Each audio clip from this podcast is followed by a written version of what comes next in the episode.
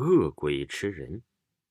清光绪年间，山东某乡啊，有一个恶棍，整日的不思劳作，偷鸡摸狗，搞得当地的乡民烦不胜烦，好几次的联名上告，官府都以为呀是将他关上几天后，又将他放了出来。这这天呢，恶棍刚刚从牢狱里出来，他心中不服，想找个机会好好的报复一下。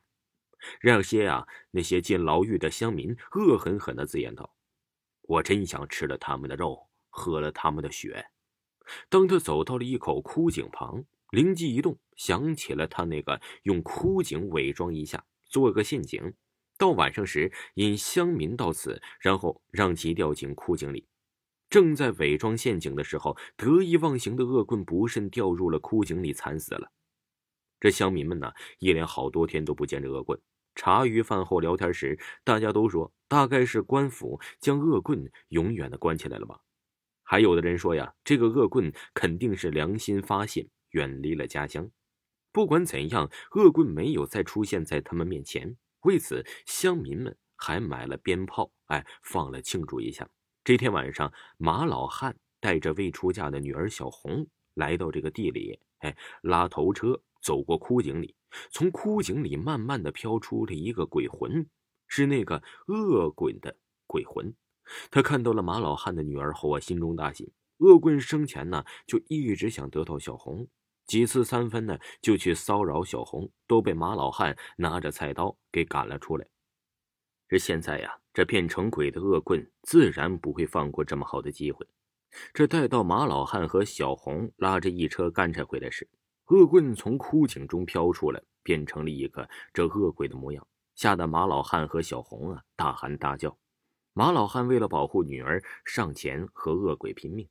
不料恶鬼将马老汉杀死后，又将小红欺负了，然后将他父女二人吃光了他们身上的肉，喝光了他们身上的血，然后将两堆白骨扔进了枯井里。然后那恶鬼满足的回到了枯井里。第二天呢，马老汉的邻居李大娘的家里来了亲戚，想去马老汉家借点粮食用。可是不管这李大娘怎么敲门，里面都没有人开。李大娘啊，以为他们上田地里去了，只好在地里寻找。刚走到有枯井的那条路上时，看到了马老汉家中拉干柴的车。李大娘感觉有事情不妙，便叫来了村长和其他的村民，他们查看一番。有一个年轻人就说呀。难不成马老汉和小红不小心的哎掉到了枯井里？来不及多想的几个年轻人赶紧做好工具，扔进枯井啊，是打捞。不一会儿，他们从枯井中捞出了两堆白骨。一个就仵作的村民们看了看，这是新鲜的白骨，一副白骨的年纪在五十岁左右，另一副在十五六岁。此话一出，村民们都是大为吃惊，因为马老汉和他的女儿小红的年纪说的差不了多少。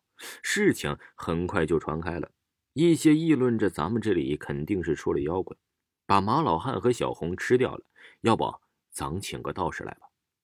还有啊，村民们说，也不一定是这妖怪干的，也可能是恶鬼所为。但是咱们这里怎么会出现恶鬼呢？这事情还没搞清楚时，咱们还不是要请道士了？村民们将马老汉和小红埋葬后，当天晚上，和马老汉生前要好的村民们来到了他的坟前，准备再敬杯酒。正在敬酒的时候，听到了几声可怕的笑声。转身一看呢，看到个白骨正在向他们走出，吓得几个人站在原地，是跑也跑不动了。突然，白骨变成了乡里恶棍的模样。那像这个人才明白，原来呀，这恶棍死后。是变来的恶鬼在危害村民们。可是现在这明白已经太晚了。只见那恶棍的鬼魂又变成了恶鬼的模样，又将那几个敬马老汉酒的人全部都杀死吃掉，在田里留下了几堆白骨。此事一出啊，村民和官府都非常震惊。经过商量，他们请来了一位法力高强的道士。这道士来后，在村中摆了神坛。这做法后明白了一些，道士告诉村民们，这此处有一个恶棍，想在枯井处做陷阱害人时，不慎呢掉入了枯井中死掉了。死后的恶棍没有去投胎，而是变成了恶鬼，在晚上出来害人。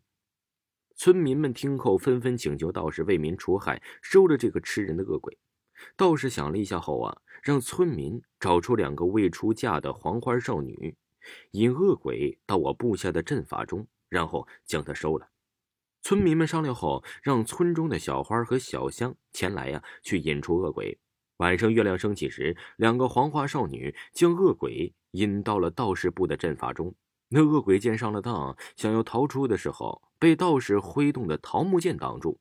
恶鬼和道士一番打斗后，被道士的一剑刺中胸口。但是那恶鬼并不服气呀，还在做最后的挣扎。道士眼看着想要和恶鬼一同消失的时候，大叫道：“你这恶鬼，生前做恶事，死后还要做恶事，你就不怕我到阎王那里参你一本吗？会让你下十八层地狱的，永世不得超生。”还有，赶快去投胎。此话一出，那恶鬼呆了一会儿，道士趁此机会将恶鬼收入了装鬼袋中。恶鬼被收了之后啊，村民们终于放下了一颗心。他们拿出准备好的物品，让道士收下。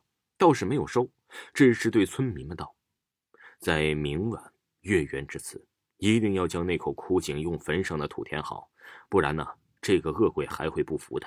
到时连我也没有办法了。”村民们听后，纷纷的点了点头。